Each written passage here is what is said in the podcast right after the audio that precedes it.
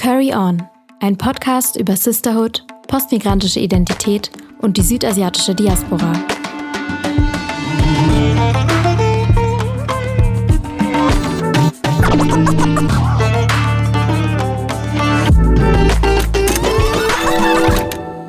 Curry On. Hallo und herzlich willkommen zu einer neuen Folge Curry On. Wir sind endlich wieder da. Wir haben uns lange nicht gemeldet, wir wissen es, aber wir sind nicht weg vom Fenster. Wir sind wieder da mit einer neuen Folge, einem neuen Thema und freuen uns. Auf jeden Fall nochmal zur Erinnerung. Ich bin Sarah und mir ja virtuell wie immer gegenüber sitzt meine Schwester Maya. Das bin ich. Gut, dass wir jetzt nochmal die Basics geklärt haben. Genau, um welches Thema sprechen wir denn heute? Also wir haben uns überlegt, dass wir heute die Folge mal ein bisschen anders gestalten und heute über den Begriff oder das Gefühl Diaspora-Schmerz und Diaspora auch an sich ähm, sprechen, weil, wie euch bestimmt schon aufgefallen ist, wir ja immer sagen, dass Curry On der Podcast für die südasiatische Diaspora in Deutschland ist, was er natürlich auch ist, aber ähm, da stellt sich natürlich irgendwie die Frage, was ist überhaupt eine Diaspora? Wer gehört dazu? Inwiefern sind wir Teil davon? Und so weiter. Und all das wollen wir heute klären. In dieser Folge sprechen aber nicht nur wir über unsere Erfahrungen und unsere Gefühle, sondern wir haben auch euch gefragt. Wir haben Freundinnen und unsere Community gefragt, was sie denn mit ihrer Diaspora verbinden und was ähm, vielleicht auch so einen Schmerz auslösen kann, wenn man in einer Diaspora lebt oder sich als Teil einer Diaspora versteht. Und ähm, genau, möchten uns deswegen vorab schon mal ganz herzlich bedanken an alle, die uns eine Sprachnachricht geschickt haben.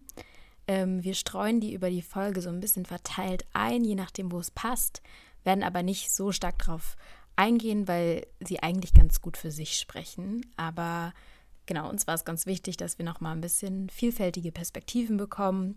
Und deswegen, wenn ihr die Folge zu Ende gehört habt, dann schreibt uns doch auch gerne, wie ihr das seht. Habt ihr Erfahrungen gemacht aus eurer Diaspora, die ihr gern teilen wollt? Wie seht ihr die ganzen Dinge, die wir besprechen? Genau, bevor wir jetzt aber da schon hingehen, ist es vielleicht ganz wichtig, erstmal zu klären, was bedeutet denn eigentlich Diaspora? Ähm, das Wort kommt aus dem Altgriechischen und bedeutet Zerstreuung. Und eigentlich wurde es ähm, viel mehr im Kontext der Juden und Jüdinnen benutzt, die eben durch Vertreibung und Versklavung mh, mm, ja, zerstreut waren auf der Welt. Und ähm, das ist eben die historische Bedeutung und äh, das hat sich allerdings gewandelt. Der moderne Begriff der Diaspora greift irgendwie diese Bedeutung auf, aber ist so ein bisschen offener gestaltet. Und da geht es, also am Anfang ging es da auch immer noch viel um das Motiv von Flucht und Vertreibung. Also Menschen, die eben aufgrund von ja, politischen, politischen Verfolgung oder anderen ja, anderen politischen Problemen, die dazu geführt haben, dass sie eben aus ihrer Heimat fliehen mussten ähm, und vertrieben worden sind, sich eben als Teil einer Gruppe verstanden haben. Und diese Gruppe, die dann eben im Exil gelebt hat, wurde als ähm, Diaspora bezeichnet. Und der Diaspora-Begriff, wie wir den heute kennen, ist nicht unbedingt mit irgendwie Vertreibung oder Flucht zusammenhängend, sondern bezeichnet einfach eine Existenz von einer Gemeinschaft quasi in der Fremde, also eine Art Minderheit in einer Gesellschaft, die aber eben nicht durch Landesgrenzen bestimmt werden muss, sondern eben auch religiöser oder kultureller oder ethnischer Natur sein kann. Also so zum Beispiel gibt es jetzt nicht nur die pakistanische Diaspora oder die indische Diaspora, sondern so wie wir uns eben nennen, auch die südasiatische Diaspora. Ähm, in der Südasien als ein kultureller Raum verstanden wird. Mhm. Und eben auch zum Beispiel die jüdische Diaspora, wie ich ja am Anfang auch schon gesagt habe, die sich eben als ja als eine über eine Religion also über eine Religion definiert. Das heißt, es ist nicht so nicht so eng an diesen mh, mm, an diesen geografischen an diesen staatlichen Grenzen auch genau. einfach, ne? an diesen konstruierten Grenzen. Ähm, ja, genau, das ist ja auch spannend, weil ich glaube, der Begriff Diaspora, den verbinden die allermeisten erstmal mit der jüdischen Diaspora und damit auch eben mit dem, was du gesagt hast, ne, mit Vertreibung vor allem viel. Deswegen war es auch wichtig, das noch ein bisschen aufzuklären, dass wir natürlich den Begriff nicht in der Form nutzen, sondern halt in dieser neuen, modernen Bedeutung. Ja, sehr spannend. Würdest du denn sagen, dass du dich Teil einer Diaspora überhaupt fühlst? Also wir haben jetzt so ein bisschen so die Facts genannt, was eine Diaspora ist und fühlst du dich so, als wärst du Teil einer Diaspora? Ja und nein. Also ich glaube schon, dass mich diese Zugehörigkeit zur Süd... Also ich meine, sonst würden wir vielleicht diesen Podcast auch nicht machen, wenn wir so gar keinen Bezug dazu hätten. Ja, klar. Ähm, also ja, der Bezug ist auf jeden Fall da. Ähm, aber ich fühle mich nicht so in dem Sinne als Teil einer Diaspora, weil ich nicht so stark vernetzt bin, vielleicht mit Menschen, die ja. eben auch zu der Diaspora gehören. Also rein faktisch gesehen ja. Gefühlstechnisch manchmal mehr, manchmal weniger. Aber eigentlich ja. schon, ja. Ja, okay. Spannend, weil ich weiß nicht, weil ich jetzt, wo wir halt auch schon ein bisschen mehr auch über das Thema irgendwie oder ich habe mir zumindest ein bisschen mehr über das Thema auch Gedanken gemacht, jetzt so als Vorbereitung zur Folge. Und davor hätte ich vielleicht gesagt, dass ich mich gar nicht so stark Teil einer Diaspora fühle. Genau aus demselben Grund wie dem, was du gerade gesagt hast, weil irgendwie in meinem Alltag ist es nicht so präsent eigentlich und ich bin nicht so vernetzt mit anderen Südasiatinnen. Dadurch macht es halt eben schwer, das so wirklich wirklich zu, sich zu, zu fühlen, wie es als Teil, als Teil der Diaspora. Es ist was, was ich sein will und auch mir bewusst bin irgendwie, dass ich es bin, weil, ne, aber so richtig präsent ist es trotzdem nicht für mich, würde ich mal sagen. Ich finde halt, es ist bestimmt auch ein bisschen was anderes für uns, weil wir nicht diesen direkten Kontakt sozusagen haben, wie jetzt zum Beispiel unsere Eltern, die tatsächlich halt aus einem Land ja. in ein anderes migriert sind und dementsprechend deutlich mehr mit, der, mit dem Land, aus dem, in dem sie aufgewachsen sind, irgendwie verbinden. Ja. Ja. Also ich glaube, das kann da auch noch eine Rolle mitspielen. Ähm, ja, das ist auf jeden Fall interessant, weil ich glaube, dass sowieso auch dieser, dieses Teilhaben an der Diaspora auch für verschiedene Menschen auch ganz anders sich äußert. Und ja, für unsere Eltern ist es vielleicht nochmal klarer, aber für mich zum Beispiel ist es auch immer weniger dass ich mich jetzt wirklich Teil einer südasiatischen Community fühle und mehr, dass ich halt also dass ich mich als ein Stück weit zumindest auch südasiatisch fühle und diesen Bezug halt zu meiner Familie sehr stark habe und auch zu meiner Familie hier habe. Und deswegen ist, wenn ich daran denke, irgendwie an die südasiatische Diaspora und inwiefern ich mich Teil davon fühle, dann fällt mir eigentlich immer nur meine Familie ein. Und das ist halt irgendwie auch nicht so richtig, ja, so, so richtig dasselbe. Ja, das ist, glaube ich, ja, das stimmt. Also es ist halt ja auch ein Unterschied zwischen einfach nur, wir sind einfach Migrantinnen oder wir jetzt persönlich nicht, aber halt irgendwie unsere Familie hat irgendwie Migrationsgeschichte und deswegen sind wir Teil einer Gruppe, die irgendwie äh, Bezüge zu Migration hat. Und es ist ja trotzdem noch mal was anderes, sich als Teil einer Diaspora zu verstehen in diesem übertragenen Sinne. Nicht nur, nicht nur weil es faktisch so ist, sondern eben auch, weil man sich dazu zugehörig fühlt. Ja, ähm, genau. Ich meine, da ist ja eben, genau, kann man sich ja auch zu verschiedenen Sachen zugehörig fühlen. Also wir haben eben muslimische Familie oder Islam ist quasi unsere Religion. Das heißt, wir können uns auch als Teil der muslimischen Diaspora könnten wir uns auch begreifen, weil wir ja auch hier in Deutschland Muslime eine Minderheit darstellen. Ja, und das ist was, was für mich tatsächlich auch immer präsenter gewesen ist und auch immer noch ist. Wahrscheinlich liegt es einfach daran, dass es halt mehr Musliminnen gibt als Südasiatinnen in Deutschland und dadurch, dass halt natürlich so ein bisschen ja, präsenter ist. Ja. Aber das ist auch was, worüber ich mich mehr identifiziert habe. Das finde ich ganz spannend, wie man eigentlich dann auch verschiedene, zu verschiedenen Gruppen sich sozusagen zugehörig fühlen kann und auch zugehört quasi. ja. Ähm, und das zeigt ja auch eigentlich, wie wichtig es auch darüber ähm, zu sprechen oder sich damit auseinanderzusetzen, weil eben solche Identitäten in der, also als, als Teil einer Diaspora ähm, ebenso wichtig hier auch sind für viele Menschen, weil es eben eine Zuge Zugehörigkeitsgefühl eben gibt und ja. ähm, es schafft vor allem halt, wenn man das jetzt mal wieder zurück auf diese Länder- oder herkunftsbezogene Diasporen auch sieht, dass man ja irgendwie in der Gesellschaft, in der man eben eine Minderheit darstellt, das Gefühl hat, okay, ich habe irgendwie, ich gehöre zu dieser Gruppe dazu und das sind my people sozusagen. Und ähm, es gibt vielleicht, und das ist bestimmt nicht in jedem Fall so, aber es gibt eben auch so eine gemeinsame Erfahrung. Und ich glaube, dass es ja. bei einigen Menschen oder bei einigen Diaspora-Gruppen noch viel stärker auch so eine Verbundenheit gibt, weil es eben auch gemeinsame Erfahrungen von Trauma und Vertreibung ja. gibt, ja. die wir jetzt persönlich vielleicht nicht so stark haben, aber wir haben ja auch ja. ein bisschen drüber gesprochen, weil ich, wir auch überlegt hatten, was genau, was überhaupt eine Diaspora ist. Und da haben wir auch ein bisschen drüber gesprochen, wie es eigentlich ist mit anderen europäischen Diasporen in Deutschland zum Beispiel, wie wir das, ob wir das überhaupt als Diaspora definieren wollen oder ob das halt einfach ähm, Gemeinden sind, also Migration, Migrantengemeinden sozusagen.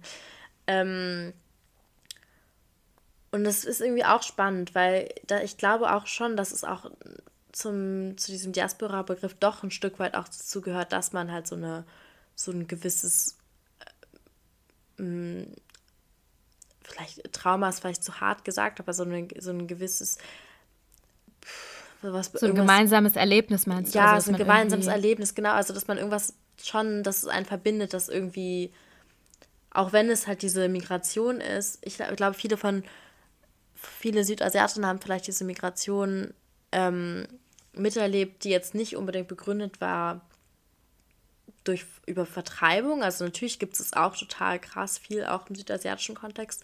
Aber ich glaube, viel ist auch einfach, dass man einfach woanders hinzieht, um quasi sich ein besseres Leben aufzubauen. Und ich glaube, das ist schon was, was auch schon Erlebnis genug ist, quasi, was einen verbindet, weißt du. Und das was sehr Spezifisches ist, was man vielleicht so aus anderen, wenn man jetzt das vergleicht mit europäischer Migration, das halt nicht so richtig gleichsetzen kann.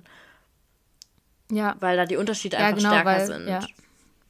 Mhm. Und wir haben ja auch darüber gesprochen, dass es eben auch was anderes ist, zu sagen, ja, ich habe irgendwie eine Connection zu irgendeinem Ort, weil ich da im Auslandssemester war. Ja, klar. Ähm, als wenn ich quasi dort Familie habe oder hatte und irgendwie weiß, dass da meine meine Wurzeln, auch wenn ich diesen Begriff immer so ein bisschen, na, so ein bisschen, weiß ich nicht, pathetisch manchmal finde. Das aber ist bei, generell bei diesen ganzen Begriffen ist es so. Ich finde, es gibt keinen wirklich tollen Begriff. Das Migrationshintergrund finde ich irgendwie, na, Wurzeln ja. finde ich irgendwie auch nicht so zufriedenstellend. Es gibt, wie war es jetzt mit internationaler Geschichte oder sowas, war jetzt so ein neuer Begriff, der vorgeschlagen wurde, finde ich auch nicht passend. Aber ich weiß auch nicht, was man sonst benutzen soll. Ja, also ich sage jetzt eigentlich immer so mit Migrationsbiografie oder mit Fluchtbiografie oder so, mhm. dass es klar wird, ist jetzt nicht unbedingt recent, aber es irgendwie diese Geschichte gab. Andererseits hat wahrscheinlich jeder irgendwie irgendwo Migration. Naja. Ja, das ist genauso wie mit internationaler G Geschichte. Irgendwo hat jeder internationale Geschichte. Internationale ja. Geschichte. Ja. Ist ja, sehr schwierig. ja, so deswegen benutzen wir jetzt vielleicht auch solche Begriffe wie Herkunft oder Heimat oder so, auch wenn die vielleicht nicht für 100 Prozent ja. passen. Und auch wenn sie ah. teilweise auch sehr problematisch genutzt werden. Zum Beispiel der Heimatbegriff ist ja. sehr, ein sehr vorbelasteter Begriff inzwischen. Ja. Wir benutzen ihn aber trotzdem, weil es, genau, ich glaube, weil da jemand, jeder ungefähr weiß, was gemeint ist. So. Und das einfacher ist, als da jetzt irgendwie das zu umschreiben. Ja. Ich, ich weiß auch gar nicht mehr, was ich gesagt habe.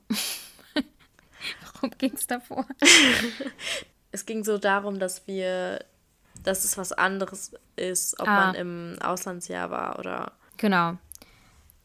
Ja, genau. Es ist irgendwie ein anderer Bezug, ähm, wenn man im Ausland war.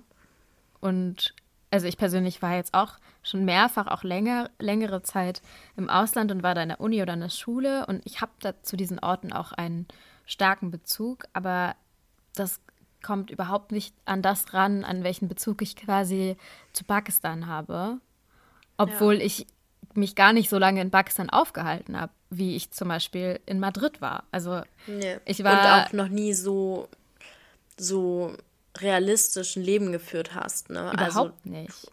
Die Fakt ist ja irgendwie auch, dass wir zwar davon sprechen, dass wir irgendwie einen starken Bezug zu Pakistan oder zu Südasien oder wie auch immer haben, aber ob das so wirklich auf der Realität beruht oder doch vielleicht einfach so ein bisschen idealisiert ist oder einfach nur eine Vorstellung von dem Ort und Land, was wir haben, wissen wir irgendwie auch nicht so richtig. Ne? Also wir sind zwar regelmäßig da für drei, vier, drei, vier, wenn es schon hochkommt, zwei, drei Wochen, mhm. aber das ist halt auch, kann man eigentlich nicht so richtig wissen, woran man nee. da eigentlich so auch denkt.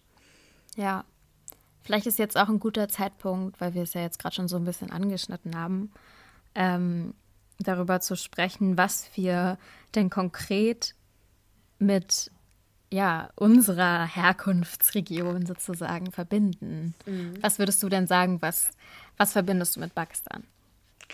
Also wenn ich an Pakistan denke, ich erzähle mal kurz was, weil ähm, das ist lustig, weil ich muss gerade daran denken. Ich habe heute Morgen ähm, eine Folge Kanakische Welle gehört. Und auf jeden Fall ähm, hat sich da einer, die haben auch eine Folge dazu gemacht, ähm, irgendwie Urlaub oder Leben im Land der Eltern und sowas. Mhm. Also geht so ein bisschen in eine ähnliche Richtung. Und äh, Malcolm, der eine Host, Host, der eine Host, der eine Host, der hat sich gerade in Nigeria befunden. Und der hat dann einfach nur kurz, er meinte so, ja, kurz für die Atmosphäre oder sowas, und hat einfach so ein sich eine Straße gestellt und es aufgenommen. Und es hat mich so krass an Pakistan erinnert, weil man hat einfach gehört, da ist krass viel Verkehr, die Leute hupen wie verrückt. es sind super viele Menschen auch auf der Straße gewesen, das hat man gehört. Und das ist was, ich glaube, dieses kurze Audio, das ist, was mich, was ich total mit Pakistan auch verbinde. Also wirklich, dass viel los ist. Man muss auch dazu sagen, ähm, wir haben Familie in Karachi. Das ist, ja, das ist, glaube ich, ein wichtiger, ein wichtiger Fakt. Das ist, ja, das ist eine, die größte Stadt in Pakistan. Wenn, oder? Ja. ja ähm, und da leben einfach unfassbar viele Menschen. Und deswegen ist was, was ich, wenn ich an Pakistan denke und wenn ich an unser Heimatland in Anführungszeichen denke, dann denke ich halt immer total an dieses Tovabohu. Diese vielen Menschen, viel los, viele Autos. Ich habe damals auch immer gedacht, so wie verrückt das irgendwie auch ist, dass man so ins Flugzeug steigt und irgendwie acht Stunden später dann ankommt und wir sind eben halt regelmäßig, also versuchen regelmäßig dort zu sein, ähm, was jetzt natürlich auch durch Corona und so weiter auch erschwert ist. Und, ja, ähm, darüber lasst uns auch noch reden. Später. Ja, auf jeden Fall. Aber irgendwie wie so, so ganz typische Assoziation. Also allein so dieses Landen am Karachi mm. Airport. Mm. Und wir sind oft mit so einer Verbindung geflogen, dass wir immer so ganz früh morgens ankommen. Also so um 5 Uhr morgens oder so. Mm. Und man merkt so noch, es ist so ein bisschen kühl, aber so die Stadt wacht gerade auf und einfach so dieser, diese Luft, dieser Geruch allein schon, der das einen so, so entgegenschlägt. Also ich habe das so voll, obwohl das letzte Mal, dass ich da war, ist jetzt auch schon zweieinhalb, nee, wie lange ist das her? Zweieinhalb Jahre?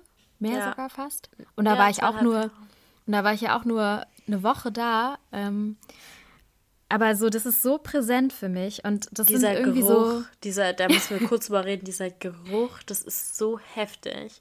Es gibt diesen einen Geruch, das ist einfach ja. für mich Pakistan. Und wenn ich, mein, wenn ich in Deutschland wieder ankomme, meinen Koffer aufmache, wirklich, ja. kann mich da reinlegen, weil ich das einfach so ich hatte das noch nie mit einem Ort, aber das ist auch wirklich seitdem ich klein bin, ist es total präsent irgendwie. Es sind irgendwie so Kleinigkeiten, die ja. ich so ganz stark damit assoziiere. Und das sind solche Sachen wie, wie dieser, wie dieser Ice Cream Truck, wie dieses, dieser Eisverkäufer, ja. ähm, da durch die Gassen fährt und diese Musik davon, die kann ich einfach nicht aus meinem Kopf kriegen oder halt. Ja, man muss dazu sagen, dieser, das ist eigentlich, ähm, also dieser Ice Cream Wagen, der da immer so rumfährt, der ist halt auch jeden Morgen sehr relativ früh, kommt der und verkauft halt da Eis. Und das ist halt so eine Melodie, die da on repeat läuft. Und das hören wir auch schon, seitdem ja. wir denken können. Wenn ich es finde, wenn ich es aus irgendeinem Grund finden sollte, dann blende ich es jetzt ein.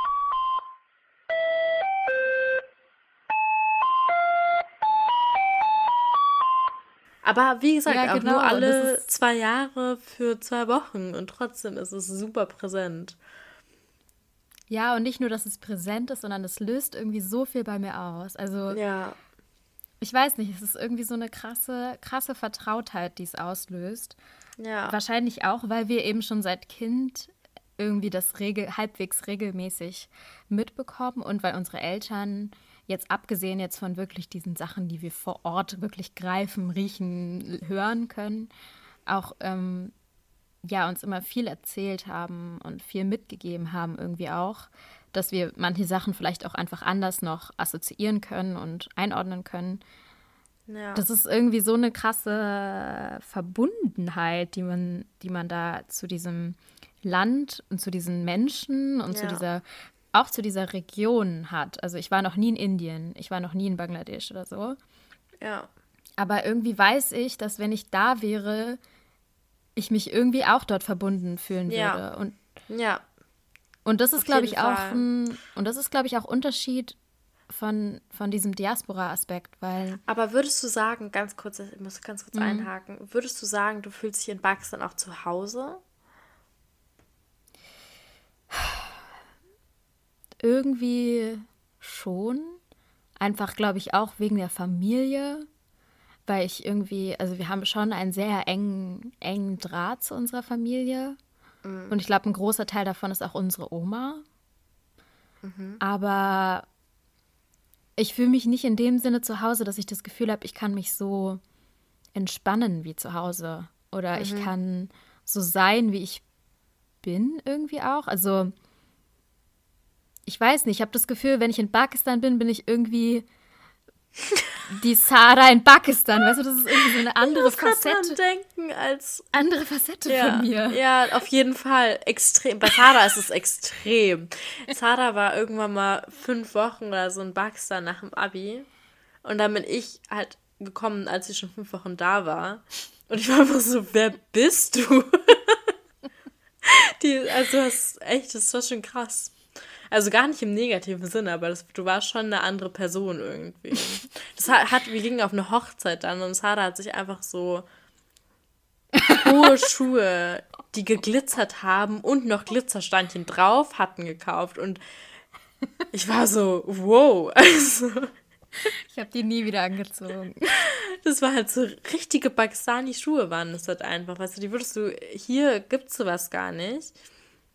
Und ich würde auch gar nicht sagen, dass sie jetzt dass sie nicht, also dass sie per se nicht schön waren oder so, das will ich gar nicht sagen, aber die waren einfach so anders, als ich dich hier jemals erleben würde. Hier, wenn du rennst du eigentlich immer nur auf deinen Sneakern rum. Ja, ja. oder auf deinen macht was mit einem. ja, aber deswegen finde ich das so spannend, weil keine Ahnung, ich habe auch das Gefühl, dass wenn ich dort bin, ich irgendwie auch generell anders eingestellt bin und mhm. dann mich auch Wo, dem was, so ein bisschen anpasse irgendwie. Welchen Sachen bist du anders eingestellt gegenüber?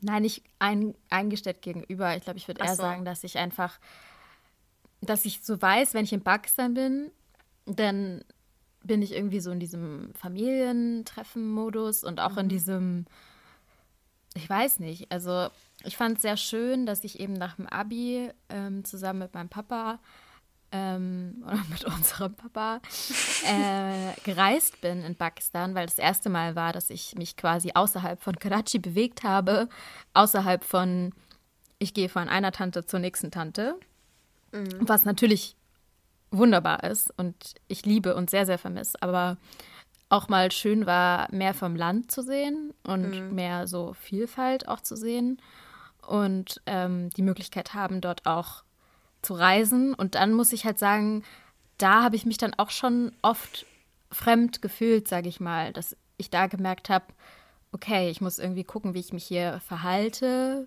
wie mhm. ich hier, weil das dann ein bisschen aus diesem Gewohnten, was man irgendwie kennt, auch rausbricht und dir auch ganz andere Facetten zeigt, die du davor überhaupt nicht so richtig wahrgenommen hast. Ja. Ja, ja das glaube ich.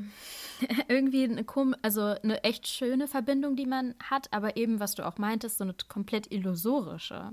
Ja. Ja, genau. Also, weil so richtig viel mit der Realität hat es nichts zu tun. Das hat man nee. ja schon gemerkt bei den Sachen, die wir gerade genannt haben. Das sind halt schon so Sachen, die man sich irgendwie so nimmt irgendwie und es mhm. schön findet. Aber natürlich ist die Realität vor allem für die Leute, die da leben, eine ganz andere. Ich finde es ganz spannend, weil ich hatte ja ursprünglich vor, nach dem Abitur auch nach Pakistan zu gehen und dann auch vielleicht länger da zu bleiben. Ich hatte schon so mhm. an so zwei Monate oder so gedacht. Ähm, und ich weiß nicht, weil ich hatte eigentlich überlegt, dass ich da, dass ich das machen will. Und je länger ich drüber nachgedacht habe, war ich mir dann irgendwann auch nicht mehr so sicher, ob ich das möglich machen will. Weil in der ersten, genau, ich hatte genau das, weißt du, im ersten Moment dachte ich mir so, oh mein Gott, ja, auf jeden Fall, total toll, ne?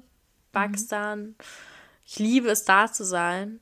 Und dann dachte ich mir aber auch so ein bisschen, vielleicht, wenn ich wirklich zwei Monate auch alleine da bin, vielleicht mache ich mir dann auch selber so ein bisschen meine Illusion kaputt, weißt du? Mhm. Und das war dann schon wieder, habe ich mir schon wieder überlegt, ich meine, im Endeffekt wusste ich dann auch schon äh, ein halbes Jahr vorher, dass es sowieso nicht stattfinden kann. Deswegen konnte ich darüber jetzt nicht so krass mir die Gedanken machen. Aber auch schon, als ich darüber nachgedacht habe, habe ich irgendwie schon so ab und zu mal gedacht, hm, ich weiß gar nicht, ob das so klug ist, es zu machen oder ob ich sich dabei belasse, dass ich für vier Wochen hinfliege und alle Leute sehe und so und wie ich da jetzt wirklich noch zwei, drei Monate da bleiben mhm. oder noch länger oder vielleicht auch einfach nicht. Mhm. Ja, ist schwierig. Ist schwierig, ne? Ja. Hm, jetzt sind wir ja irgendwie ganz schön tief irgendwie daran eingestiegen, was wir auch irgendwie persönlich mit Pakistan verbinden. Was verbindest du denn mit der pakistanischen oder mit der südasiatischen Diaspora? Weil das ist ja eigentlich das Thema.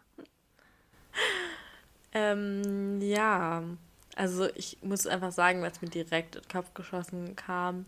Pakistanische Diaspora, das, was ich wirklich am meisten mit verbinde, sind diese Pakistan Independence Day Veranstaltungen, wo man ungefähr alle Pakistanis in, aus Berlin dann trifft plötzlich. Das war das erste National, Nationalgedenken, Patriotismus, ganz, ganz schwierig. ja, das ist nochmal ein, ein Thema für sich. Aber genau, das war das erste, was mir gerade in den Kopf geschossen kam. Ähm, aber was ich sonst damit verbinde, also zum Glück durch diesen Podcast verbinde ich damit jetzt inzwischen auch andere und schöne Dinge, weil ich, weil wir jetzt auch mehr in Kontakt stehen mit Leuten aus der südasiatischen Diaspora. Und ja, das ist irgendwie eine schöne Seite, die sich so entwickelt hat, weil ich muss mhm. sagen, dass eine lange Zeit in meinem Leben das halt einfach wirklich nicht, nicht sehr präsent war für mich und ich damit auch dann dementsprechend nicht besonders viel verbunden habe, weil ich keinen Draht zur pakistanischen Diaspora hatte, zur pakistanischen Community, zur südasiatischen Community auch erst recht nicht. Nur so vereinzelt halt Leute kannte, aber halt nicht wirklich, wirklich in diesen, in diesen Communities wirklich drin war ich nicht. Und ja. deswegen finde ich es ganz schön, wie sich das jetzt so ein Podcast entwickelt und auch andere PodcasterInnen zu sehen, die sich irgendwie auch mit demselben Background, weißt du, auch irgendwie ja vernetzen. Voll. Das ist, ach, macht einfach Spaß zu sehen, muss ja. ich ganz ehrlich sagen. Und das ist auch einfach eine neue Entwicklung und eine neue Haltung, die ich gegenüber der Diaspora einnehmen kann, die ich total schön finde.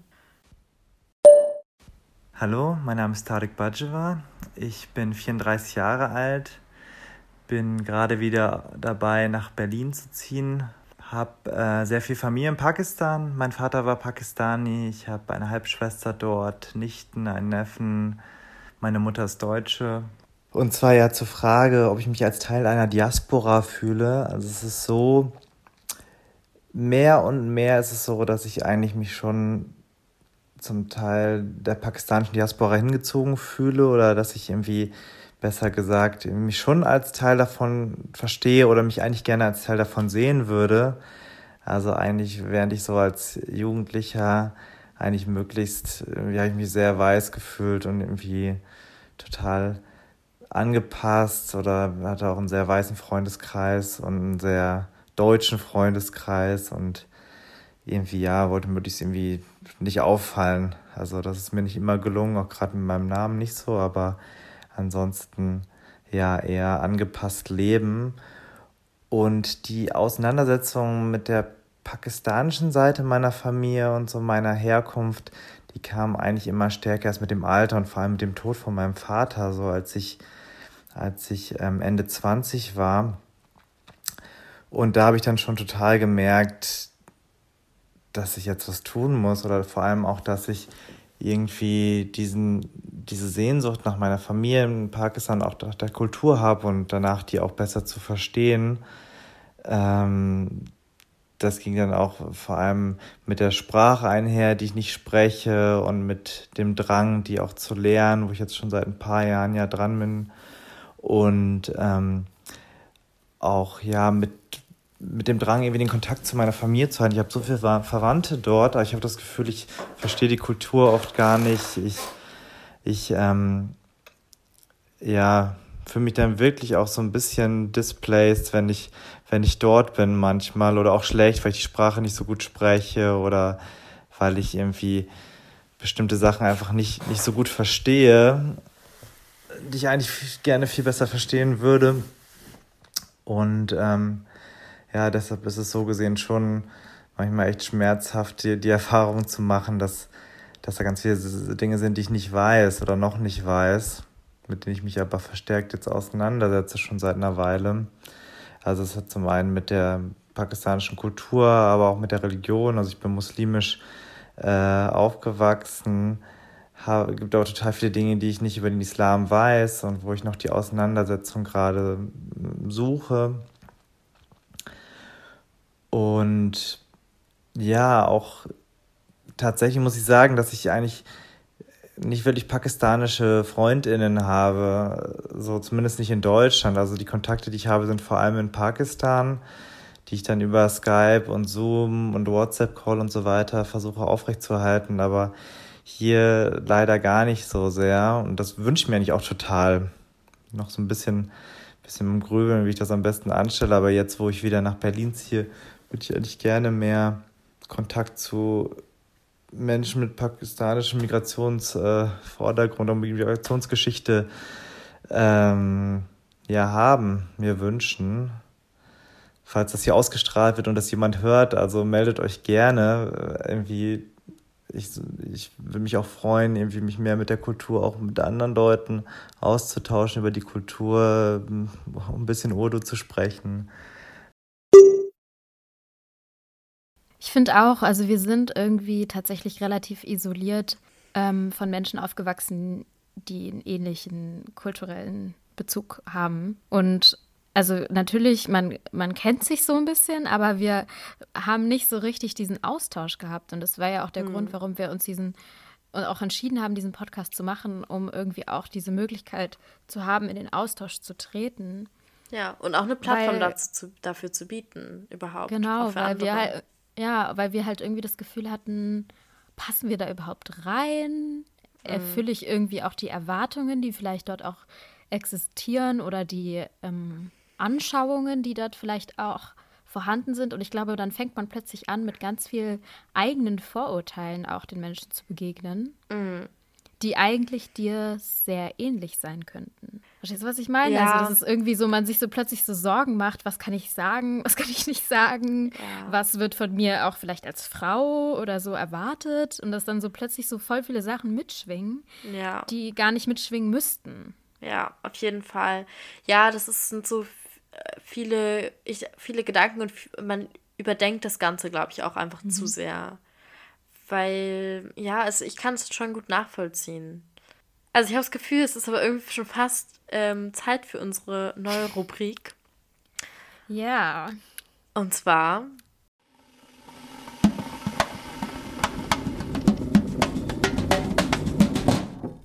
Spill the Jai. Das Prinzip ist relativ einfach. Einer von uns beiden bereitet, bereitet eine Story oder wie auch immer vor oder irgendein Thema oder was auch immer und spillt einfach mal den Tee, spillt den Jai darüber. Und ja, diese Woche hat sich Sada was überlegt und ich bin schon sehr gespannt.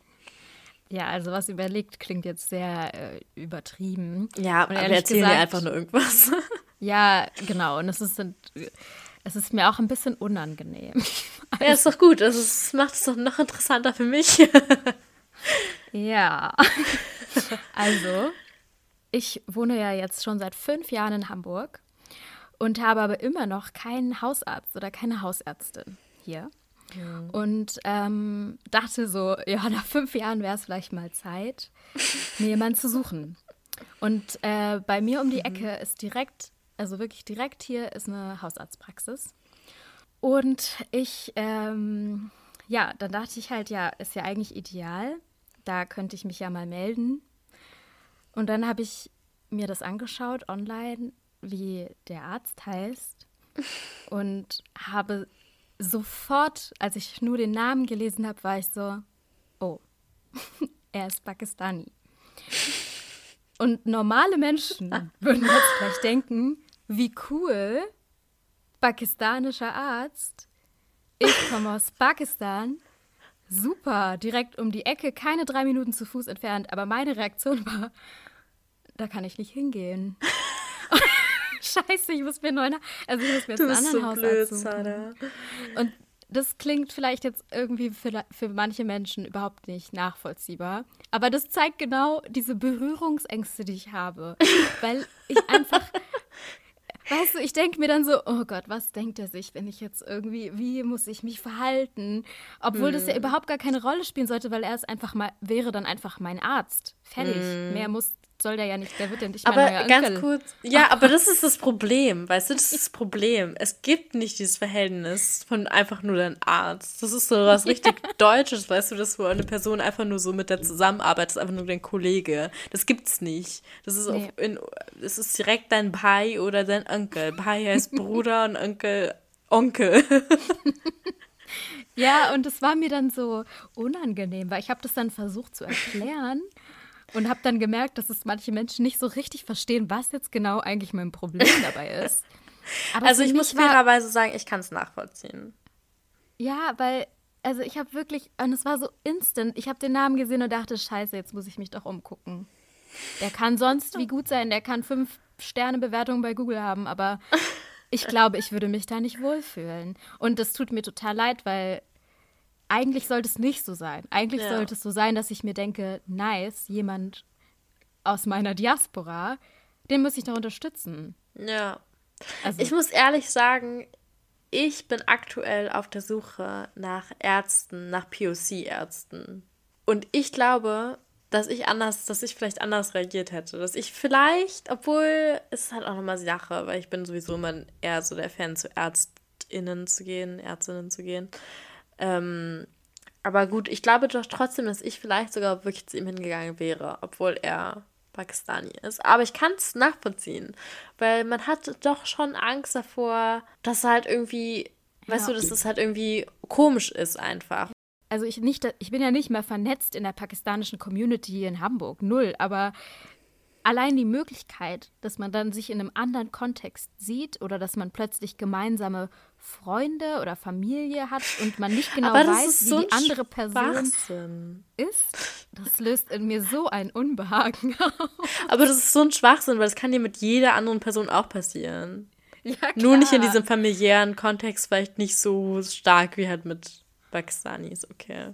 Ja, es ist halt rational, ist es vielleicht nicht ganz so stark irgendwie begründbar, aber ich habe so richtig in dem Moment mich auch ein bisschen geschämt dafür, aber ich werde jetzt auch nicht davon abkommen. Also ich werde ja. jetzt nicht da einen Termin vereinbaren, obwohl ich weiß, dass es irgendwie vielleicht Quatsch ist, aber Nee, naja, ich meine, gut, wenn du dich nicht wohl dafür fühlst, ist ja auch Quatsch, ist ja klar. Ja. Ähm, aber es ist einfach ein lustiges Phänomen, auf jeden Fall.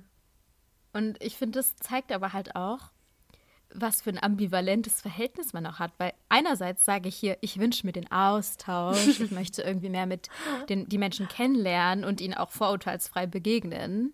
Aber mhm. ich denke mir so, vielleicht ist, vielleicht ist dieses Arzt Patient-Verhältnis vielleicht nicht der Punkt, wo ich anfangen möchte. Das zeigt halt irgendwie auch, dass ich so gewisse Berührungsängste habe und ich bin auch bereit, ähm, die zu reflektieren und die zu überdenken. Mm, aber ganz so weit bin ich da anscheinend noch nicht. Ja, das ist auch okay. Das ist auch okay. So, das war jetzt mein, mein First Confession hier. genau. Ihr könnt ja mal uns, schreiben. Ja, genau. Schreibt wie ihr die Rubrik findet. Ja. Spirit Das habe ich mir überlegt. Ich fand's super. Fand's auch super, dass Sarah angefangen hat.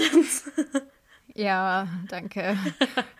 Aber sagt mal auch bitte, ob ihr verstehen könnt, was ich meine, oder ob ich einfach ein bisschen, bisschen komisch bin. okay, wir sind jetzt aber trotzdem so ein bisschen abgekommen. Genau, aber ein Aspekt, über den wir jetzt noch gar nicht gesprochen haben, um den es aber heute auch vor allem gehen soll, ist ähm, Diaspora Schmerz. Das ist ein Begriff, der, glaube ich, schon paar Mal irgendwie verwendet wurde, aber jetzt so an sich, glaube ich, nicht existiert. Mhm. Ähm, und deswegen ist es ja vielleicht ganz spannend, irgendwie darauf einzugehen, was, was damit gemeint ist, wenn man das irgendwie auf Social Media oder so ver verwendet, beziehungsweise was auch für uns individuell damit gemeint ist. Weil wir jetzt sehr viel darüber geredet haben, was für einen Bezug wir zur Diaspora haben, was für einen Bezug wir zur, zur Heimat in Anführungszeichen haben. Aber was also ja, was, was ist dieser löst, Schmerzaspekt? Genau, und was löst es auch in einem aus auch, ne? Also was mhm. sind äh, wir haben jetzt viele schöne Sachen genannt und mhm. es ist ja aber auch nicht immer so einfach in der Diaspora aufzuwachsen. Voll. Also ich glaube, das ist genau der genau der Punkt. Es gibt also es gibt schöne Sachen in dem Sinne, dass man dass man irgendwie diesen Bezug hat zu einer anderen Kultur, Land, Religion, wie auch immer, in, als der, wo man vielleicht gerade sich befindet. Und das kann natürlich auch super bereichernd sein. Mhm. Aber es kann eben auch irgendwie ja schwierig sein, weil man sich irgendwie vielleicht nicht ganz wohl fühlt an dem Ort, an dem man ist, sich mhm. immer so ein bisschen auch als fremd fühlt und so, als wäre man eben nicht Teil dieser, dieser Gesellschaft, in der man lebt. Mhm. Und das, dieses, dieses quasi sich befinden an einem Ort, an dem man ja sich nicht 100% zugehörig fühlt oder das Gefühl hat, es gibt noch einen Teil, der woanders auf der Welt irgendwie situiert ist, mhm. kann eben auch so eine Art, ähm, ja, so eine Art Heimweh, hm. Fernweh, also so eine Art Sehnsucht einfach auslösen. Ja. Und ich glaube, ja. das ist, was wir vor allem mit diesem Begriff bezeichnen möchten, so diese Art Sehnsucht nach etwas, was vielleicht auch gar nicht so richtig existiert, aber ja. so ein Teil, Teil deiner Identität irgendwie ist. Ich bin Hussam, ich komme aus Syrien. Äh, ich lebe hier in Deutschland seit sechs Jahren. Äh, als ich nach Deutschland gekommen bin, versuchte ich Deutsch zu lernen und äh, mit, mit deutscher Freundschaft zu schließen. Aber irgendwann habe ich das Gefühl, dass ich meine Sprache, meine Muttersprache erleben musste, dass ich meine Sprache, meine Muttersprache benutzen musste ähm, und hat dieses Gefühl irgendwann größer werden. Und ähm, habe ich nachgedacht, welcher Begriff konnte man das darüber äh, davor benutzen? Und habe ich dieses Sprachfee äh, gefunden, weil man hat auch viel zur Sprache. Und ähm, man möchte mit Muttersprache äh, gerne nochmal benutzen. Und die Sprache, weil, äh, weil die Sprache für mich ist nicht nur äh, zu sprechen, sondern auch zu Aussagen, zum Beschreiben, Gefühl beschreiben, Gedanken beschreiben, Traumen, äh, Kultur erleben. Und ähm, man, äh, man vermisst das alles. Man, man Erinnerung an seine Kinder, als er diese Sprache benutzt. Und dass man vermisst diese Erinnerung. Ich möchte diese Erinnerung wieder äh, holen, wenn man die Muttersprache benutzt. Ja, es ist spannend. Ne? Also es ist spannend, weil es ja schon sowas ist, womit wir beide auf jeden Fall uns identifizieren können. Und ich glaube, viele andere, die wir jetzt gefragt haben, auch, dass schon was ist, was man spürt, diese Sehnsucht aber es sehr schwer ist zu fassen, wonach diese Sehnsucht mhm. tatsächlich ist. Also ist die Sehnsucht jetzt irgendwie nach diesem Geruch von Pakistan? Nee, weißt du? Ja. Ähm, ist es vielleicht doch Aber es gehört dazu auch, ja. Ja, aber ist es wirklich das oder ist es auch vielmehr einfach ähm, die Sehnsucht danach, nicht einer Diaspora anzugehören, sondern halt der Mehrheitsgesellschaft anzugehören? Ja. Ja, finde ich eigentlich voll den spannenden Gedanke, das umzudrehen quasi. Ja. Wahrscheinlich ist es schon auch, auch das, weil ich meine, du würdest dich nicht nach etwas sehnen, wenn du alles quasi hättest in der Gesellschaft, in der du ja. lebst und in deinem Umfeld. Und ja. so selbst wenn du irgendwie Menschen um dich rum hast, die vielleicht, die vielleicht ähnliche Wurzeln haben, die dieselbe Sprache sprechen und so trotzdem das Gefühl hast, irgendwas fehlt, ist es halt irgendwie auch krass, wie das dich so be beeinflussen kann, weil ich meine, das haben wir jetzt eigentlich auch schon gesagt, dass wir haben nie in Pakistan gelebt. Wir haben vor allem nie, auch wenn wir da waren, nie das richtige Leben, die Realität, Alltag dort miterlebt mhm. und sehnen uns aber trotzdem irgendwie danach, ja, nach was eigentlich? Also ja. das ist halt irgendwie, ja, schwierig. Hi, mein Name ist Nesli und ich bin aus Berlin. Ähm, mein Vater ist Türke und meine Mama ist arabisch-deutsch, was mich türkisch-deutsch-arabischer Herkunft macht, würde ich behaupten. Ähm, und tatsächlich fühle ich mich meiner Diaspora eigentlich überhaupt nicht zugehörig. Also weder türkisch noch arabisch noch irgendwie deutsch so richtig. Ähm, das liegt viel daran, dass ich wirklich nur Deutsch spreche. Ich spreche kein Türkisch und kein Arabisch. Ähm, die türkische Seite würde ich mal sagen, hat, ähm, stand immer mehr im Vordergrund als ähm, die anderen, beziehungsweise Deutsche schon so mehr, aber im Großen und Ganzen eigentlich eher die türkische. Und ähm, ja, es war immer ein bisschen schwierig, weil meine ganze Familie kann Türkisch, außer mir. Und ähm, das hat so Familientreffen ziemlich schwierig gemacht, weil ich noch nie wirklich ein Wort mit meinen Großeltern wechseln konnte weil die nicht wirklich gut Deutsch können. Und ähm, das hat es sehr, sehr schwierig gemacht. Ähm, und tatsächlich bedrückt es mich schon sehr immer wieder, fällt mir immer wieder auf, weil ich dadurch halt auch nie irgendwie ähm, türkische Freunde hatte oder so, weil ich war halt immer nicht türkisch genug.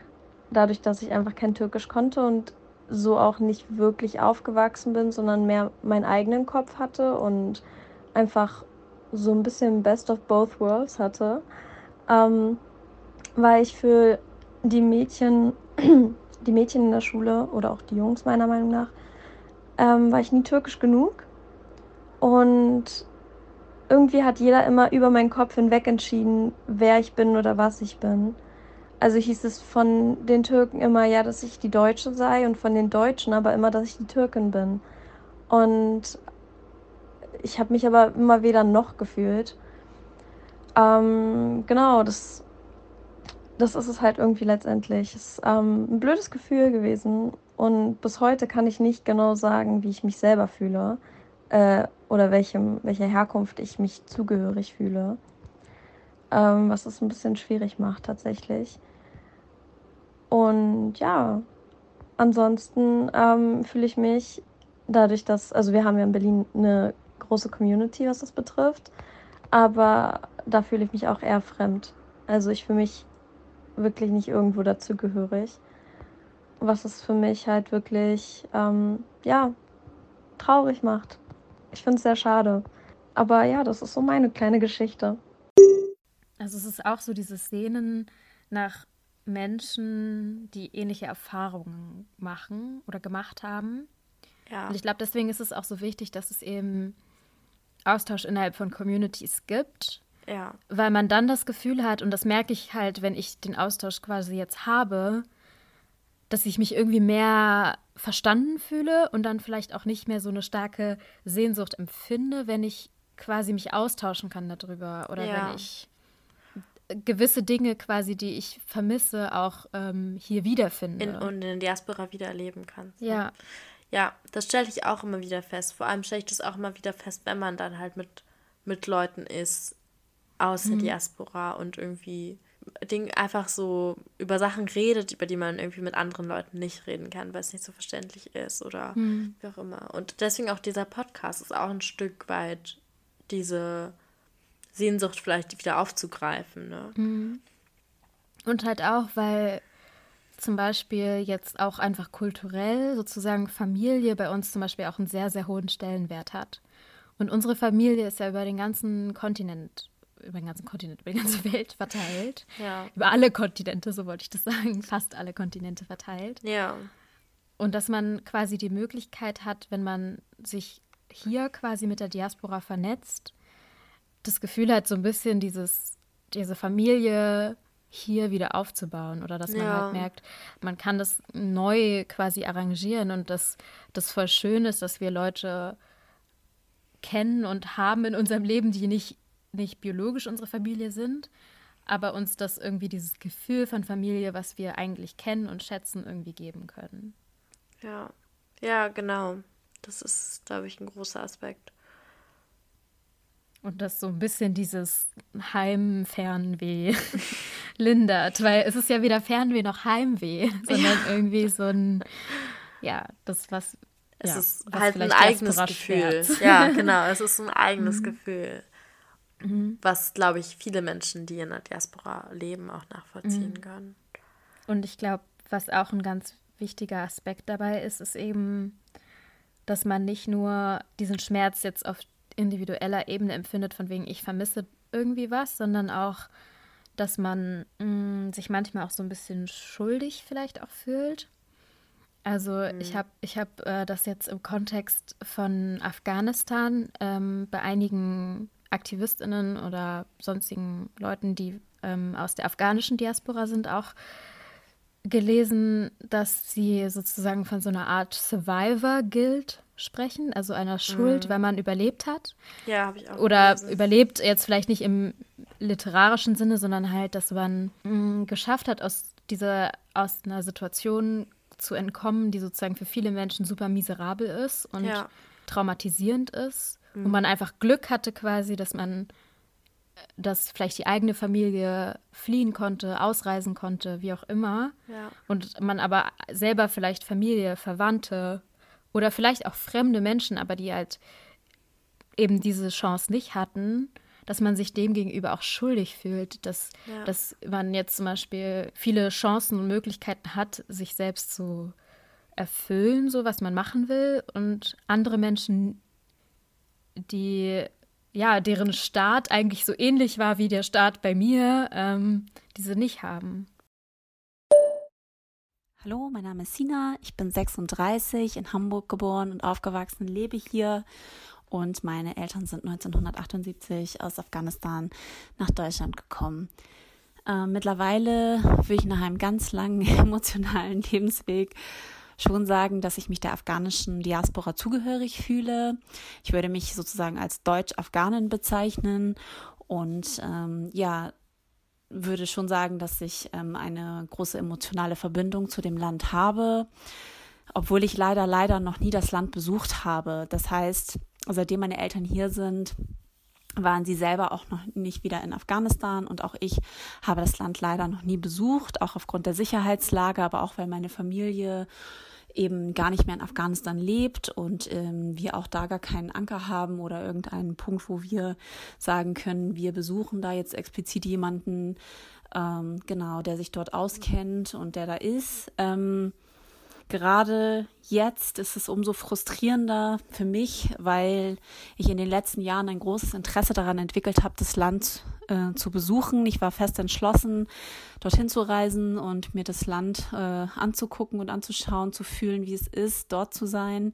Äh, die Geschichten, die immer von den Eltern und Großeltern und Tanten und Onkel und Cousinen und Cousins ähm, ja immer ähm, erzählt werden, vielleicht auch irgendwie besser nachvollziehen zu können wie es ist, dort zu essen, dort mit den Menschen zu sein, äh, zu sehen, wie sie leben. Ähm, gerade jetzt ist es eben wirklich sehr, sehr frustrierend auch zu sehen mit äh, im Hinblick auf die Hilfe, die dort eigentlich geleistet werden müsste, sollte, dass man eben nichts machen kann oder dass man das Gefühl hat, nichts machen zu können. Ähm, ich habe das Gefühl, wie gelähmt zu sein. Ich habe aber auch Schuldgefühle. Es ist ein Wechselbad von Schuldgefühlen, äh, von einem privilegierten Status, den ich meiner Meinung nach habe, ähm, zu sagen, dass ich hier in Sicherheit und Frieden leben kann und darf und warum dürfen die Leute das dort nicht, warum ist es ihnen nicht vergönnt, dort in Sicherheit und in Frieden zu leben, ein, ein grundlegendes Menschenrecht sozusagen. Ähm, ich sehe, ich verstehe die Kultur, ich verstehe die Musik, die Sprache, die Menschen, ich, ähm, das Essen, aber irgendwie ähm, habe ich doch ein anderes Leben als die und irgendwie, ähm, ja, es ist wirklich sehr frustrierend, das äh, gerade jetzt so zu erleben. Man kann Petitionen unterschreiben, man kann demonstrieren, man kann auf die Straße gehen, man kann sich laut machen, man kann auf Social Media posten, man kann sich mit anderen Menschen austauschen, aber man hat nicht das Gefühl, dass man wirklich direkt was für die Leute dort tun kann. Und das ist ein sehr frustrierendes Gefühl. Ähm, mein, mein Herz blutet sozusagen für diese Menschen und ja, es ist irgendwie ähm, sehr schwierig, seinen Alltag so ein bisschen zu beschreiten, weil einerseits muss man natürlich mit seinem eigenen Leben hier ganz normal vorangehen, aber andererseits hat man jede Sekunde und jede Minute die Gedanken, dass die Leute dort ähm, das nicht können. Ähm, ich muss mir nicht darüber Gedanken machen, ob ich jetzt was zu essen finde die nächste Zeit, ob ich irgendwie in Frieden in meinem Haus leben kann, ob es eine äh, Bombardierung gibt, ob irgendwelche Taliban in mein Haus äh, stürmen und meine Kinder mitnehmen oder mich. Ich, ich muss mir nicht darüber Gedanken machen, ob ähm, ich in Ruhe und in Frieden irgendwo leben kann. Und ähm, das ist ein sehr frustrierendes Gefühl, weil ich mit den Menschen dort mich sehr verbunden fühle und weil ich ähm, ja, eben sehr frustriert bin darüber, dass ich nichts dagegen im Grunde tun kann, außer das, was mir hier möglich ist, für sie zu tun. Ja, ist sehr spannend, weil ich das auch schon gut nachvollziehen kann. Das sind ja dann auch so Kleinig äh, ja. Kleinigkeiten schon, wo es anfängt. Ne? Also wenn man irgendwie sich schuldig fühlt, weil man irgendwie vielleicht äh, sich, sich so Kleinigkeiten leisten kann, wie irgendwie besseres Make-up oder sowas, weißt du? Das sind schon so Sachen, wo man, wo es halt beginnt, würde ich sagen. Mhm. Wir bringen dann irgendwie Medikamente und Zeug irgendwie mit von Deutschland nach Pakistan, weil wir wissen, okay, hier kriegen, hier sind, wir, sind die Sachen zugänglich und ähm, von der Qualität her irgendwie gut oder so. Und das sind, genau, das sind halt so Kleinigkeiten, aber das unterscheidet dann auch wieder so ein bisschen, was wir haben und was andere Teile vielleicht von unserer direkten Familie nicht haben. Und das, ja. für, das ist ja nur so ein kleiner Teil, aber eben dieses große von wegen, vor allem vielleicht auch in so einem Kontext von irgendwie Krieg oder so, dass man sagt, die einen konnten fliehen, die anderen konnten nicht fliehen. Ja, oder die einen haben einfach bessere Bildungschancen und die, als die anderen ja. oder solche Sachen, was einfach ein Fakt ist. Ja. ja. Genau, und das kann eben auch so eine Art ja, Schmerz, vielleicht weiß nicht, ob das so passt, aber eben. Doch, ich glaube so schon. Schuld also ich glaube, wenn es auch so wirklich auf. Das ist schon eine Art Schmerz ist, die man auch spürt.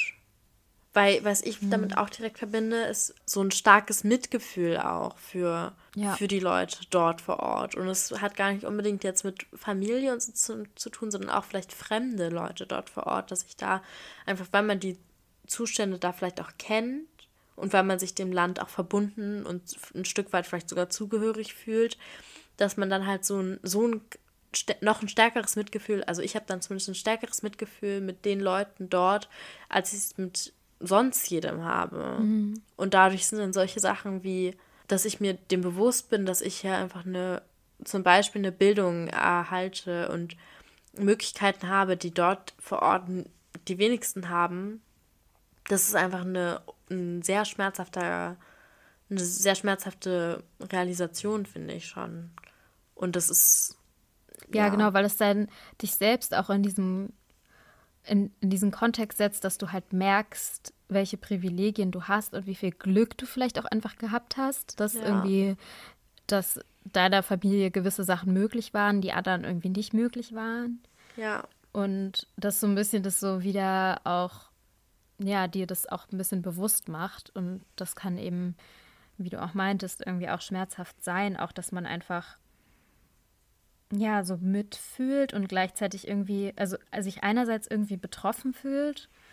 Und das ist vielleicht auch manchmal ein bisschen, ja, was heißt ein Problem, aber ich weiß nicht, dass man sich so richtig loslassen kann auch von Sachen, die man aber vielleicht nicht ändern kann. Also verstehst du, was ich meine? Dass man halt ja. Sich zum Beispiel um die politische Lage oder so sich so en enorm aufregen kann oder so frustriert darüber sein kann. Ja weil man sich irgendwie so stark verbunden fühlt, aber gleichzeitig lebst du ja überhaupt nicht die Realität dort und das Leben dort ja. und kannst es vielleicht auch gar nicht dementsprechend beurteilen, aber trotzdem. Ja, also ja. ich meine, die, die amount of times, die unsere Eltern vollkommen ausgerastet sind wegen irgendwelchen politischen Problemen in Pakistan. Mhm. Auch wenn es Dinge waren, die auch deren und unsere Familie gar nicht betroffen haben. Mhm. Ja, das löst irgendwie sehr viel, sehr viel aus und das kann eben auch sehr belastend sein, gerade wenn es einfach in der Region aus zu der man eben dieses Verhältnis hat, ja, sich in keiner guten Lage sozusagen befindet. Das so, ja, schwerfällt quasi, das zu realisieren und sich vielleicht auch manchmal ein bisschen davon zu lösen. Ja, also zusammenfassend kann man vielleicht sagen, irgendwie, dass auch Diaspora-Schmerz oder was wir jetzt als Diaspora-Schmerz bezeichnen, sehr unterschiedlich sein kann und auch für jeden Menschen unterschiedlich sein kann je nachdem, was man damit verbindet, auch mit der Region, aus der man kommt und wie viel man sicherlich auch irgendwie dem alltäglich oder auch ja generell irgendwie begegnet und wie man auch damit aufgewachsen ist. Also ich glaube, dass es auch unterschiedlich sein kann, dass wenn jetzt zum Beispiel man eben sehr isoliert davon aufgewachsen ist und wir sind vielleicht isoliert von der Community aufgewachsen, aber innerhalb unserer Einheit der Familie sozusagen hat es immer eine wichtige Rolle gespielt. Aber wenn das jetzt zum Beispiel nicht so ist, dann hat man vielleicht auch nicht so diesen krassen Bezug dazu. Aber bei manchen Menschen ist es, kann es halt eben auch sehr, sehr stark sein, vor allem wenn, wenn du vielleicht auch selber migriert bist, wenn du vielleicht vor allem auch selber geflohen bist, ähm, wenn du die Möglichkeit hast, auch deine Familie, deine gewohnte Umgebung, deine Freunde, auch nicht zu sehen. Ich glaube, das ist nämlich auch ein ganz mhm. wichtiger Punkt. Und wir hatten es ja vorhin schon angeschnitten, auch mit Corona, dass so eine Pandemie auch für Menschen, die einfach noch einen anderen, also in einem anderen Ort auf der Welt, so einen wichtigen Bezug haben, ja. was ganz anderes bedeutet. Also es ist halt, ja. ja, es ist auch schade, dass wir nicht alle Urlaub machen können und bla bla bla, aber es ist vor allem halt einfach richtig schlimm, wenn du nicht weißt, wann du irgendwie deine Familie wiedersehen kannst. Ja, und deine engsten, engsten Freunde und Verwandten ja. und dieses Vermissen und dieses, dieses, diese Sehnsucht, das wird natürlich alles nur noch schlimmer aktuell, wenn man halt quasi mhm. gar nicht die Chance hat, in das Land zu reisen. Und das für uns vielleicht jetzt, für uns beide jetzt vielleicht nicht so so schlimm, weil wir ja. halt hier geboren, aufgewachsen, hier unser komplettes soziales Umfeld auch haben. Aber bei unseren Eltern zum Beispiel ist es ja schon so, dass da auch ein großer Teil vom Umfeld auch einfach dort vor Ort noch ist. Und mhm. das und ist halt ich meine, Corona ist hoffentlich auch temporär, aber es gibt ja auch eben Menschen, die einfach niemals in ihre ja. eigentliche Heimat quasi zurückkehren können, ja. weil es die vielleicht einfach nicht mehr so gibt wie sie, wie es, wie sie war, als sie dort gelebt haben. Ja. Oder ähm, weil sie aus anderen politischen Gründen zum Beispiel nicht mehr zurück können, einfach ihrer eigenen Sicherheit wegen. Ja, oder Und, finanziellen Gründen. Genau, aus finanziellen Gründen. Es gibt viel, also viele Gründe einfach dafür. Ja. Und das, das ist, glaube ich, nochmal eine ganz andere Art von, von Schmerz, die wir vielleicht auch gar nicht so ähm, fühlen können, wie nee. es eben die betroffenen Menschen tun. Worüber wir jetzt noch gar nicht gesprochen haben, was ich aber noch ganz kurz anschneiden will, ist, dass es ja auch den Diaspora-Schmerz in der Form gibt, dass man quasi gar keinen Ort hat, nach dem man sehnsüchtig sein kann und deswegen halt sehnsüchtig ist nach, nach einem Ort. Weißt du, mhm. ein bisschen, was ich meine? Das ist zum Beispiel von KurdInnen, das sind, glaube ich, die größte, die größte staatenlose Bevölkerungsgruppe. Mhm. Die haben zwar verschiedene Orte, also es gibt ja in Syrien und im Irak und so schon so kurdische Orte, aber dieser, die, ich glaube, dass also ich kann es halt nur vermuten natürlich, aber ich kann mir vorstellen, dass da dieses Diaspora-Schmerz auch einfach so das Streben nach auch einem eigenen Staat und einer eigenen mhm. Nation auch einfach bedeutet. Und das ist natürlich nochmal was, was man auch noch, also was nochmal diesen Begriff mhm. Um einiges erweitert und die Bedeutung davon mhm. ganz anders erscheinen lässt. Voll, total. Das ist einfach, ja, und da sind wir eben auch wieder bei diesem kollektiven, bei diesen kollektiven Erfahrungen auch, ne? Dass man ja. sich irgendwie so, ein, so einen Ort wünscht, an dem man sich zugehörig fühlt. Also ganz, ganz spannend, weil das so viele, so viele Facetten hat, das, das Thema. Okay, ich glaube, wir müssen so langsam den Schlussstrich ziehen. Ja, ich mhm. glaube, vielleicht doch so ab, abschließend, mhm. weil wir es eigentlich, also weil ich es eigentlich davor schon gesagt habe, aber um nochmal so den Bogen zu spannen, Diaspora Schmerz ist eben ja oftmals sehr schwer, oftmals mit vielen Dingen irgendwie belastet. Mm, und ich merke halt, dass so dieser Austausch in der Diaspora hilft, es so ein bisschen zu verstehen und mhm zu lindern, manchmal auch vielleicht den Schmerz. Und vielleicht ist das etwas, was man sozusagen ein bisschen daraus ziehen kann, dass es irgendwie wichtig ist, dass es solche Diasporen gibt mhm. und dass es diese Identitäten und diese Kollektive und dieses, diese Communities, die ja oft auch so verpönt werden von wegen Parallelgesellschaften und bla bla bla. Ja. Dass man, also um zu verstehen einfach, wie zentral das einfach für betroffene Menschen ist, weil es eben diese Zugehörigkeit gibt und diese, dieses Wohlfühlen und dieses Teil eines Sein. Ja. Und Teil eines Sein, was man halt oftmals nicht so richtig ist, ne? Das ist ja. schon ganz wichtig, glaube ich. Ja, und das, dieses, dieses geteilte Erfahrungen. Deswegen ähm, haben wir es ja schon oft, oft erwähnt, diese Folge, aber deswegen freuen wir uns sehr, sehr, sehr, dass wir diesen Podcast jetzt haben und hoffen auch, dass wir jetzt noch mehr in den Austausch auch gehen können. Ja. Und deswegen meldet euch auch bei uns. Ja. wir, sind, ja. wir freuen uns immer, immer ich über muss, den Austausch. Ich muss Berührungsängste abbauen. Ja, genau. Schreibt Sarah direkt an. Wenn ihr Ärzte seid oder Ärztinnen, dann auf jeden Fall. Zwingt sie. Nee, ja. aber ernsthaft, also es ist schon auf jeden Fall super bereichernd, mit ja, Menschen in Kontakt zu kommen und wir freuen uns immer mehr. Das heißt, Genau, sagt euren Friends Bescheid, teilt den Podcast und ja. meldet euch. Und meldet euch, genau. Meldet euch. Redet mit uns, sprecht mit uns. Wir freuen uns drüber. ich finde es übrigens sehr schön, dass du immer noch so eine Moral aus der Geschichte ziehst. Das machst du ja, jedes ne? Mal. Du sagst jedes Mal, und was wir daraus noch ziehen können. Das finde ich aber schön, wollte ich mal sagen. Danke. Richtig nette Worte hier. Ich bin das gar nicht gewöhnt. ja. Machst du ja. toll. Danke, danke. So viel Positivität, okay. Mhm,